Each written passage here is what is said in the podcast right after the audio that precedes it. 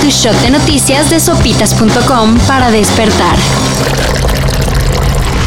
A partir de la próxima semana estamos iniciando por primera vez en este año que hemos vacunado la vacunación en unidades de salud. Ahora sí, como cuadrangular, la vacunación contra el COVID-19 en la CDMX se va, se va, se va y ayer las autoridades de salud capitalinas dieron a conocer las últimas fechas de inmunización. Serán del lunes 18 al sábado 30 de abril, aplicando la vacuna de AstraZeneca para la primera, segunda y la dosis de refuerzo en seis puntos de la ciudad únicamente. Vayan a sopitas.com para ver la información. También se aplicará la dosis a jóvenes de 15 a 17 años con comorbilidades en el Centro de Estudios Navales en Ciencias de la Salud. Y pues ya, después de eso, se cerrará el changarro.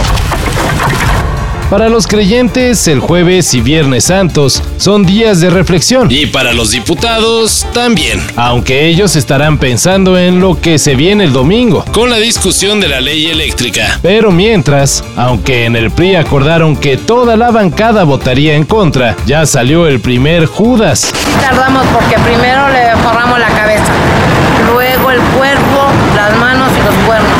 Se secan y lo unimos.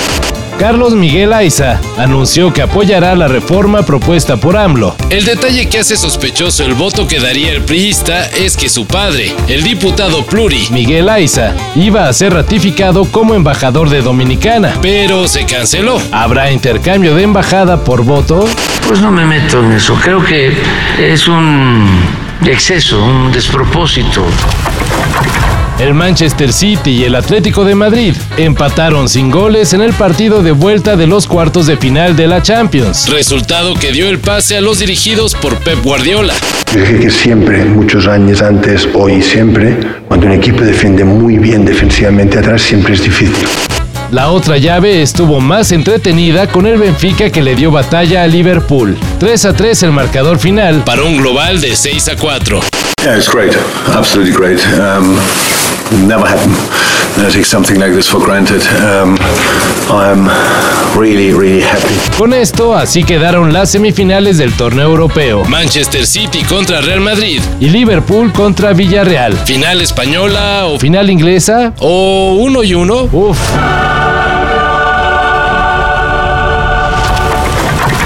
Aunque Netflix sabe que nos encantan las películas chistositas y de enredos sentimentales y juveniles, Entonces, ¿qué? ¿Qué? ¿Por qué? ¿Por qué me ignora siempre? No, no lo sé, creo. Creo que estoy intentando ser madura y no parecer asfixiante. Este año se arriesgará y lanzará un filme basado en el exitoso libro de Fernanda Melchor, Temporada de Huracanes. La cinta será dirigida por Elisa Miller, quien se encargó de la adaptación de la novela que a partir de un hallazgo criminal describe la pobreza y violencia de un pueblo ficticio. Aún no hay fecha de estreno para Temporada de Huracanes, pero es un hecho y ya se está trabajando en su producción. Si van a la playa, pues qué afortunados. Pero además, acuérdense que las conchas de mar no son recuerditos. Y sacarlas de su hábitat deja sin hogar a cangrejos y otros animales del mar que las utilizan como protección de depredadores. Además, las conchas de mar regulan el pH del agua y son utilizadas por las aves para la construcción de sus nidos.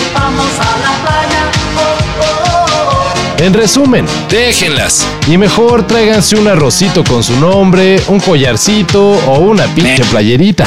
Mire nada más, qué chulada de playera me cargo. Todo esto y más de lo que necesitas saber en sopitas.com. Cafeína. Shot de noticias de sopitas.com para despertar.